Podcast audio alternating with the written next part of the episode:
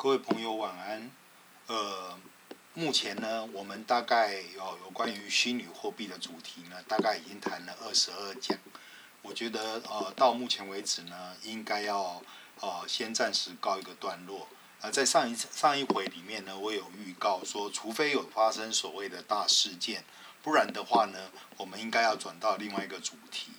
那接下来的主题呢，我想跟大家谈一下有关于产品的行销哦，跟业务流程管理这两个主题。那因为这个呃，在我这边呢是一个付费的课程。那如果呃都让各位免费的收听哦，对于那个付费的业主来讲，不是太太公平。所以说呢，哦，我就尽量的哦，把里面的一些大要跟大家做个分享。哦，这样子呢也不会让哦我的这个呃朋友们哦我的雇主们呢哦觉得不爽。哦，那我们今天呢大概分成哦有几个呃几个讲解。那这个课程呢，它全天哦大概八个小时呢哦大的安排大概是上午的时间哦在谈所谓的行销，那下午的部分呢谈的是所谓的业务流程。那为什么谈这个主题？首先要从我自己的背景讲起哦。那我是造诣策略的总经理蔡明远。那我在呃成立这个造诣策略哦管理顾问公司之前呢，哦，其实我曾经任职于微软大概十七年的时间。那这个时间里面呢，有呃有经过大概换过八个位置。哦，第一个位置呢，其实就是业务，然后呢，大概经过了七个月之后呢，哦，就变成是哦所谓的 solution sales，叫做解决方案的哦这个业务的的领头人，那也是微软的哦第一届或者叫创始人。那经过了大概两三年的这个折磨之后呢，哦，被调到哦我们称为叫公共事业部。负责是政府跟教育哦这个部分，那个时候呢做的是 BDM，那呃我想在很多地方大家都听过这个名字叫 BDM，哦它的全名呢叫 Business Development Manager，然后呢后来又做了哦有关于伺服器的这个哦产品呢。哦例如说像 Windows Server、SQL Server 哦 Management Server 的这个哦副总经理。然后接下来就到了哦顾问部门，所以说呢，其实哦应该这样讲，我的历练呢跨了哦有关于业务行销，然后又有哦顾问服务，还加上哦哦解决方案的设计等等的部分，所以说呢，在这边哦有一个小小的资格跟大家哦做个分享，也就是说各位听到的东西呢。我尽量都是用比较正规的方式来跟大家做分享，哦，不会是我自己被雷打到突然想出来的东西。那这个也是一个比较正规的方式。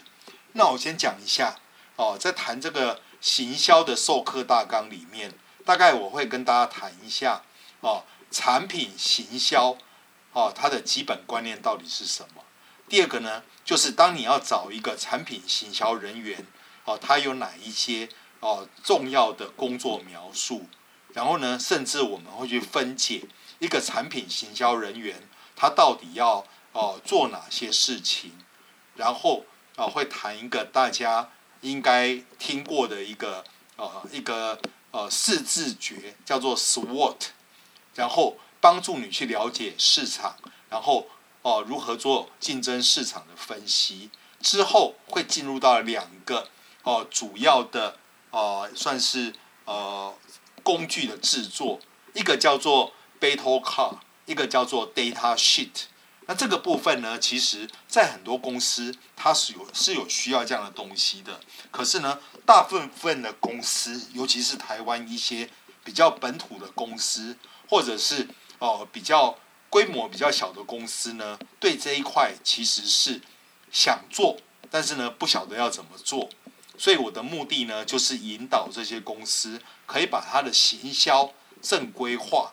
那还有一个部分呢，就是谈到你要怎么去跟所谓的哦、这个商商务的啊、决决策者这这边呢去做所谓的呃讨论，再来就是技术决决策者这边怎么去讨哦、做一个讨论，这就是我们今天哦、呃、所要跟大家讨论的一个课题啊、一个课题。那之后呢，我们就会谈所谓的哦、这个呃关于业务方面。那我们先来看一下一个产品的行销人员哦，他的工作描述。如果你去呃，例如说像 LinkedIn 哦，像这些呃一零四或者是一一一，他们都会有一份啊、例如说雇主呢都会有一份叫做工作描述。那工作描述通常是谁在写？会是哦、HR，也就是人事部门在写。那例如说。一个产品行销经理呢，他就要哦，要带领公司去做外部的大外宣，然后呢，这个时候你是代表哦我们公司的产品，然后呢要强化品牌，还有让业务动起来，哦，这样讲各位了解吗？那第二个呢，哦，在这个角角色上面，你必须是一个非常有创意。然后呢，你本身要懂得量化分析的一个思考者，也就是说，你不能空口说白话哦。光是告诉老板说啊，你做的多好哦，这东西原则上对老板来讲没有意义。也就是说，因为你参与了这个产品的行销，导致产品能够有爆发啊爆发性的这个发展，这才是你的工作。所以说呢，你要了解。哦，各式各样的产品的行销技术，哦，例如说，哦，现在有一个比较新的技术叫做 CDP，叫做 Customer Data 的这个，呃，算是，呃，算是，呃，客户资料方面的分析。然后呢，你有这样的一个技术的时候，啊，例如说，你有另外一个技术，有可能是你透过 email 发行销信。哦，或者是你要去制定一个适当的产品价格，产品太贵没人买，产品太便宜公司吃亏。所以说呢，如果你对这些技巧能够有所掌握的时候，哦，这个也是公司对你的期望。再来就是说，你的目标很清楚的，就是你要去开发或者要去执行一个。哦，最能够带来利润的一个计划，然后呢，要去定位，而且去推广产品，然后呢，哦，再来就是你必须要去，哦，去研究这个公司的产品本身。你如果连产品都不了解，请问各位，你要怎么样去推广它？所以说呢，这个部分就是你要去了解的。除了这个以外，哦，当然。你本身也要了解哦，你不是只有卖产品，你要卖的其实是一个给客户的一个价值哦。再来就是你有没有一个哦有效的一个行销策略啊，或者是计划？如果你这你这一段没有做好的时候，大家就是无头苍蝇哦，业务乱卖，然后呢，呃，公司里面的人对产品不了解。那另外一个就是说，你你不是一个人作战，通常一个稍微有规模的公司，有些工作呢不一定是一脚踢哦，要你一个人做完，而是他希望你能够把一些工作外包出去。那跟外包团队之间的这个沟通，其实还蛮重要的。所以说呢，身为一个产品行销人员哦，他要做的第一件事情就是去管好。啊，这些部分。那第二个呢？如果你去看啊，一个一个一零四，或者是有关于这个哦，LinkedIn 上面的这个责任的部分，我们来谈责任。刚刚讲的主要是工作描述，那责任就会听起来比较沉重一点。它的责任呢，第一个哦，刚好提过，你必须要熟悉公司的产品，而且呢，不只熟悉公司的产品，如果可能的话。你也试着去熟悉一下，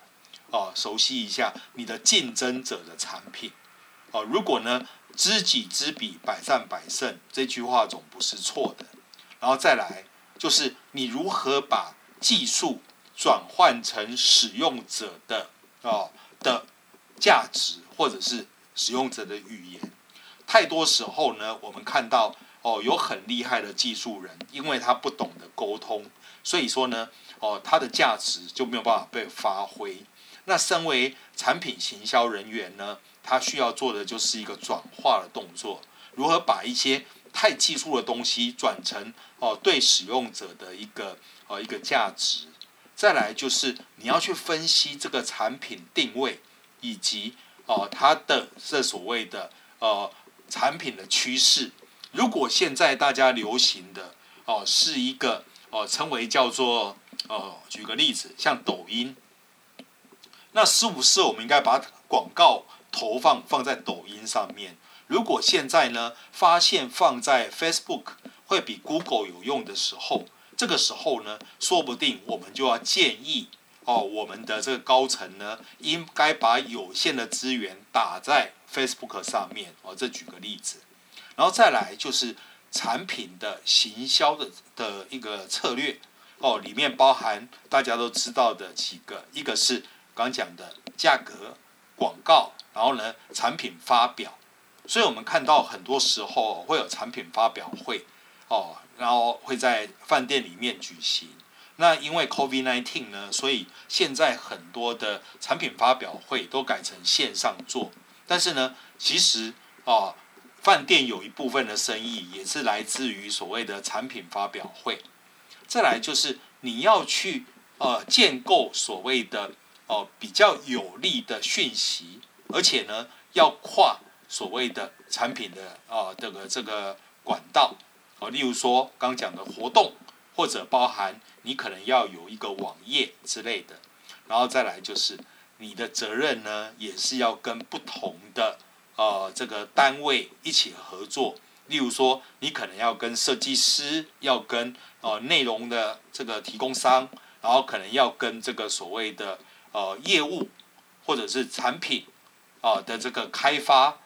啊、去一起他们一起合作哦、能够去把这个哦策略给执行出去。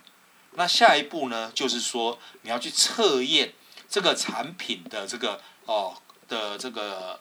特殊之处，我们称为叫 feature。然后呢，你要怎么样去让产品去落地，或者把产品把它释放出去？哦，这个东西呢也会是哦产品行销人员的责任。然后再来就是你要去定好这个产品行销的一个 KPI。哦，当然这不是只有你定啦，你要跟你的老板讨论嘛。然后呢，你要从既有或者是未来这个客户这边哦，你要去收集他们的这个反馈。如果他们的反应很好，代表你做对事情了。但是如果他们的反应是你这东西糟透了，哦，那你是不是应该就应该要检讨哦？你当时设计这个哦行销计划的时候，是不是在什么地方哦做的不够？这个就是一个哦一个产品行销人员的一个责任。那事实上呢，另外一个就是他，你要成为一个哦一个产品行销人员，他有什么资格的要求？哦，第一个，你本身呢最好哦，这个是一个最好就是你是一个有经验的人哦。如果你不懂得这一块哦，那赶快去学，因为这个这个部分呢，不只用在产品行销，也用在你的日常生活哦。那如果你有做过品牌经理，你有做过产品行销的这个哦工作哦，你就会比较熟悉这一块。那第二个呢，你的背景如果是所谓的这个设计，那代表说呢，你会比较有美感。那如果你是一个广告公司里面的这个写手，我们称为叫 copywriter 哦，它是一个加分哦。你不一定要一定要从广告公司来，可是呢，你对于美感。对于这个文案，你本身呢要有一定的哦，这个这个算是 sense，要有所谓的一个哦基本知识。那下一步呢，你要做的事情就是刚刚讲的叫做量化分析。如果说你有经验，那这个时候呢，你就要做量化的经哦一个分析。你可以善用手边有的工具，要么就是你有专门的分析工具哦，贵的要死的那一种哦。甚至呢，简单来讲的话，哦，各位知不知道，其实 Excel 呢就是个非常非常强力的工具。然后你用它做出来的这个东西呢，还可以做视觉化，哦，称为像 Power BI 这样子，哦，所以说呢，对于这个市场的分析，其实呢也是非常重要。那另外一个呢，就是你要去想想看，你要怎么样去做哦，产品的行销的哦战术。刚刚讲的是都是策略嘛。那下一步呢，就是在短期之内你该做什么，然后再来哦，相对来讲的话，你要有很好的沟通技巧，因为你需要跟内部沟通跟外部沟通。如果你的沟通技巧不够好，或者你很傲慢。哦，你觉得其他人都是小咖，都在陪衬你的产品，那你表现出来的也不会太受大家的欢迎。哦，这是大忌。哦，那另外一个就是说，你要哦关注到产品的细节。我应该这样讲，产品本身就是你的 baby。那如果你的 baby 呢有感冒、发烧、流鼻水，那请问一下，各位是不是是应该第一时间？哦，开始喂药送医院，然后做什么样的动作？一样的道理，你的产品呢，有没有哪一些细节是你还不知道的？哦，然后再来，你要有所谓的创造力，因为你正在试图把一个小孩子由无到有，或者由小变大，哦，这是你的创造力。那另外一个呢，就是你要有哦所谓的分析的脑袋。或者是很强的这个数字观念，那另外一个就是说，至少呢，你念个大学吧，然后呢，在行销沟通，或者是哦，或或者什么大船之类的领域底下，哦，你有可能就是需要做啊这方面的这个使用。那刚有提到，我们有一个哦四四个部分，那这个部分呢，我稍微提多一点。哦，你要找出你产品的 SWOT。哦，这个 SWOT 呢，在中文底下有人称为叫强强弱、哦危险跟机会的分析，哦，它叫做 SWOT analysis，哦，又有人称为叫优劣分析，哦，或者叫做道斯取证，它基本上呢是市场行销的基础分析，哦，它会分析四个面向，第一个面向呢叫做哦自身的优势。自身的劣势，还有就是外部竞争上面的机会，还有跟所谓的威胁。那这四个面向底下，你会看到哦，有内部跟外部两个名词。第二个叫做哦，叫做主动跟所谓的哦，这个叫正面，一个叫做比较负面的一个看法。那目的呢是想要定出来一个哦，你的定位。在什么地方？所以说呢，如果你要做这个 SWOT 分析的时候，哦，千万不要自己埋着头在那边乱想，因为有可能呢，你就在写流水账。例如说，你就写说啊，我们公司在这个行业好棒棒，哦，可是呢，到底怎么好法？你可能需要有些人帮忙。所以一个哦比较正规的 SWOT 分析，不会是你一个人的产出。你最好能够哦找一个财会人员哦做成本的分析，可能会有一个 sales 哦哦去看这个市场的脉动，然后再来最好有你的老板参与哦，因为他看的面或许比你比你广。那另外一个呢，或许我们也需要一个工程师或者一个呃专案管理的人员来参与，所以这样子呢做出来的 SWOT。哦，它会比较全面。我就来举一个哦比较实际的例子，用大家常去的这个星巴克来说好了。哦，星巴克呢，哦这个公司呢，它是具有非常非常有利润的一个组织。也就是说，它每卖一杯咖啡，哦，基本上呢就是一个呃一个很大的利润。那我们来看一下哦，例如说，我这边手有的数据是二零零四年呢，他赚了多少钱？他赚了呃百万、千万、亿，他赚了六百亿美金。那到现在呢，二零二二零年呢，当然他有可能翻倍了。然后呢，他这个就是他的强势。那强势品牌代表什么？第一个，他有钱；第二个呢，它有哦世界化的这个咖啡品牌哦，比比起其他家来讲的话，代表说它会有更有哦更有说服力的这个哦产品跟服务。再来就是星巴克开的遍地都是哦，它甚至是哦世界一百大，然后呢，它这个东西呢就变成是具有所谓的哦。例如说，能够进到这个公司里面的员工都是很优秀的，哦，那而且这些员工呢，身以身为星巴克的这个员工为荣，然后再来就是这个组织呢，有非常强的哦，例如说，他就定了一些哦道德规范，这个是他的一个强势。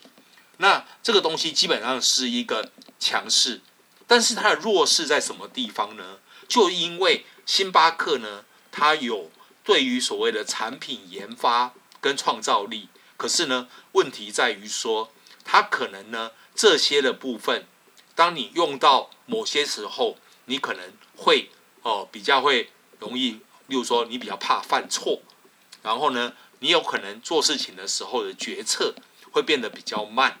再来就是这个组织呢，虽然有它一个哦称霸于美国。还有世界上面的一些地区，但是呢，当他到走到意大利，他是走不通的。哦，这个东西就是回归到哦这样子一个哦国家里面它的这个呃生产哦对它的贡献度，这是比较难衡量的。那另外一个呢，就是所谓的哦这个组织呢是根据所谓的哦它有一个主要的竞争的优势，但是呢，除了咖啡以外，哦，他你会发现，其实呢，他们在其他的部分哦，并不像哦这个咖啡部分卖的这么好啊，所以就会推出很多奇奇怪怪的哦，什么卖蛋卷的啦，然后卖蛋糕的啦等等的部分哦。那在机会部分，来我们来看一下星巴克到底有什么机会哦？因为这个时候呢，哦，星巴克它已经是哦大到不太能倒。所以说呢，它有非常好的市场地位。然后呢，另外一个，呃，星巴克那时候也推出一个，哦、叫做 CD 烧录的服务。如果你听到有什么歌，哦、蛮喜欢的时候，哦、你的这个服务呢，能够帮你把这首歌带回家。哦、在那个时候了，哦、然后呢，新盘新产品呢，它要铺货，哦、可以是非常的快，而且呢，它可以做很多称为叫做。例如说叫做什么公平交易啊，这些口号啊，这个一般的咖啡店要做到这一点哦，大家或许是不相信，或许也没有那么快。再来就是说，这个公司哦，基本上它有很多的机会把它变成更全球化，然后新哦新市场的这个咖啡呢，哦像印度啦，哦像这个环太平洋啦，哦这些部分，它会开始做所谓的中校。那再来，他会跟其他的一些食品的制造商哦做所谓的哦共同品品牌，我们叫 co-branding 哦，例如说他可能就会哦做一些哦这个 branding 上面的这些哦称为叫做可能就会做一些 bundle 哦，作为 bundle，所以说他就往往能够达成一个哦有潜力的一个一个生意。那它的威胁在什么地方？我们会看到。哦，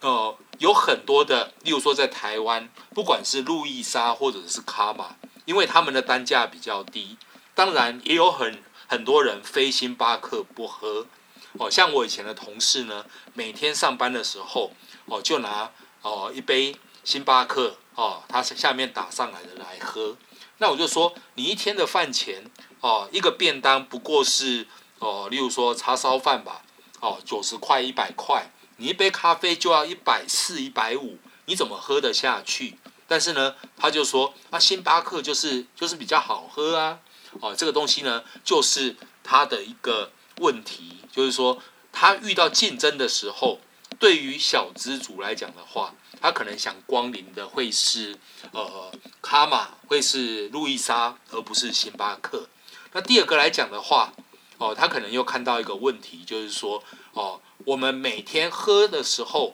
哦，是不是都要花那么多钱？这时候小资族说不定退而求其次去喝别家的，